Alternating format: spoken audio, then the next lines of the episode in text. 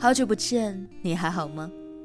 我是荔枝 FM 二零幺二四短发桃子，订阅我的电台。那些眼睛看不到的美好，就用耳朵来听吧。今日份的故事，那三个女人她都没爱过。作者白露，文章来源于微信公众号“我是九爷”。文章较长，分为上下两个部分。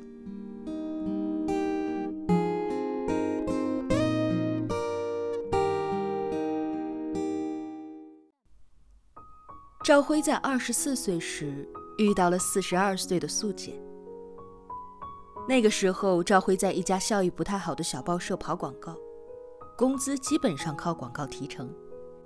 素姐的公司代理一种药酒，在本市卖的挺火的，赵辉便找到了素姐。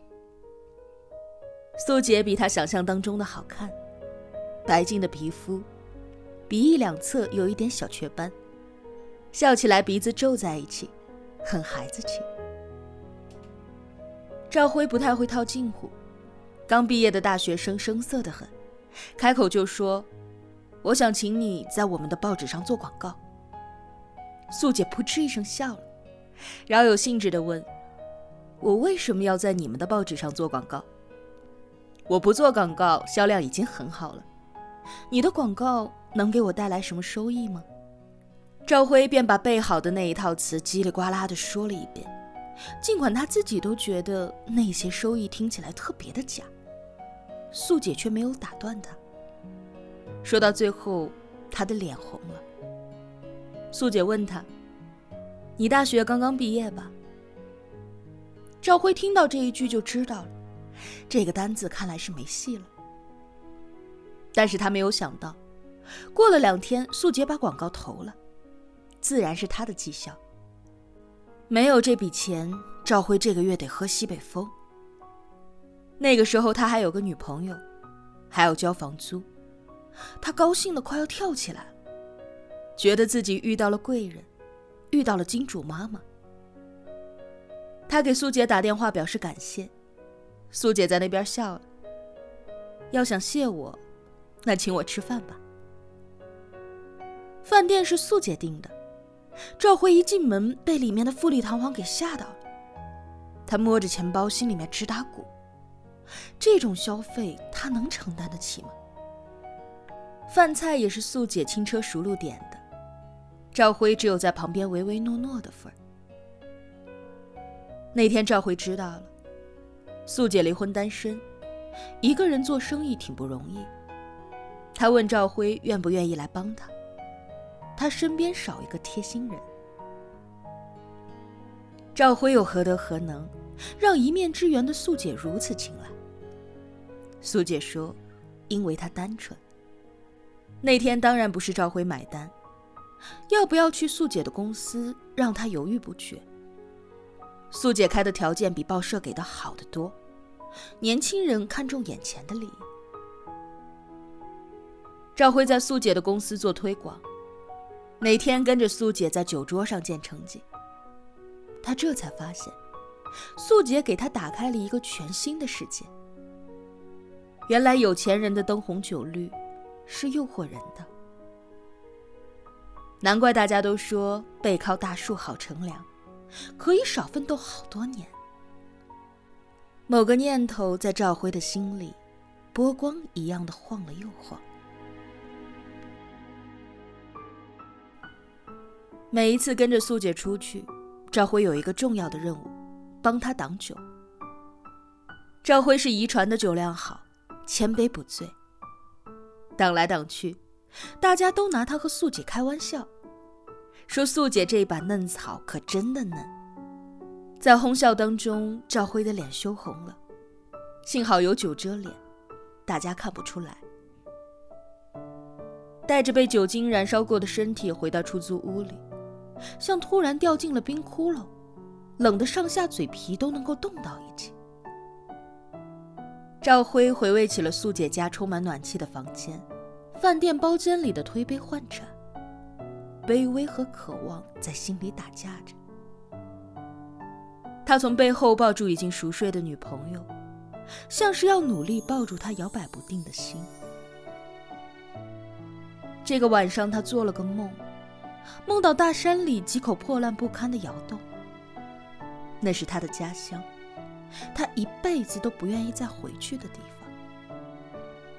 赵辉没有对素姐提过女朋友的事儿，他说：“像他这种穷光蛋，哪里有女孩子愿意跟他呢？”素姐若有所思地看了他一眼，她觉得这一眼的内容很深。在之后。素姐对于赵辉的召唤便很随意了，她可以随叫随到。有一次，素姐身体不舒服，赵辉替她挡酒，对方有意要灌她，吐得一塌糊涂。等赵辉清醒过来，才发现自己在素姐的床上。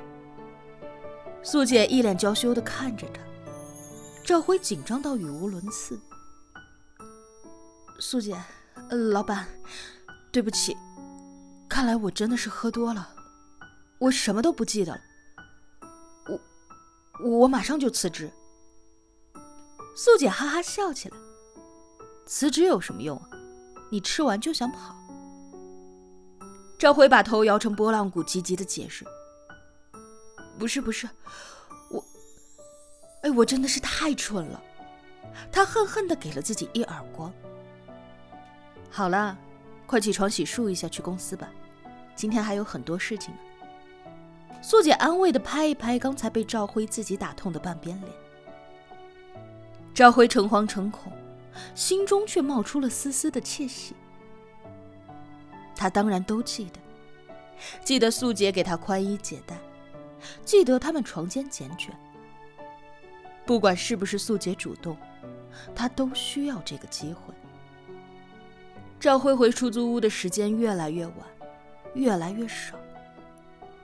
他和女朋友摊牌了，女朋友说：“你只要回来，我可以什么都不计较。”赵辉低垂着头不吭声，他根本没打算回来。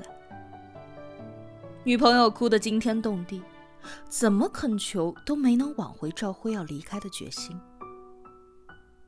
想要开始新生。就得狠心挣断旧的绳子。